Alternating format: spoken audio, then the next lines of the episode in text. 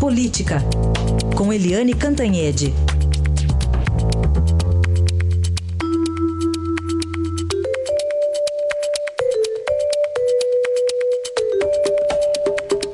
E tem benesses em época de contenção de gastos. Eliane, bom dia.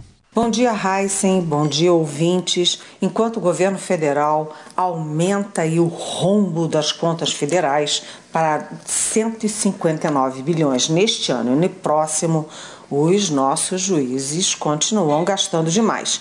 Lá em Mato Grosso, por exemplo, 64 juízes re receberam mais de 150 mil reais em julho. 18 deles, mais de 300 mil.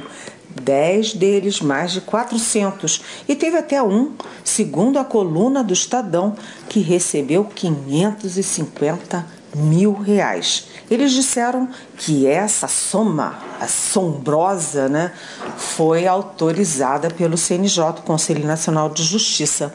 Mas o próprio CNJ soltou nota ontem à noite negando, que não autorizou coisa nenhuma. Mas não é só em Mato Grosso, não. São Paulo, por exemplo, tem 26 juízes ganhando mais de 70 mil reais líquidos, isso em janeiro. E o TRT da Bahia, o Tribunal Regional do Trabalho, simplesmente estava contratando personal trainer para os juízes e funcionários fazerem caminhadas ou corridas. Cá para nós é demais num país onde falta educação, saúde e segurança. Mas os juízes de Mato Grosso tiveram esses proventos suspensos e o TRT da Bahia também teve que voltar atrás.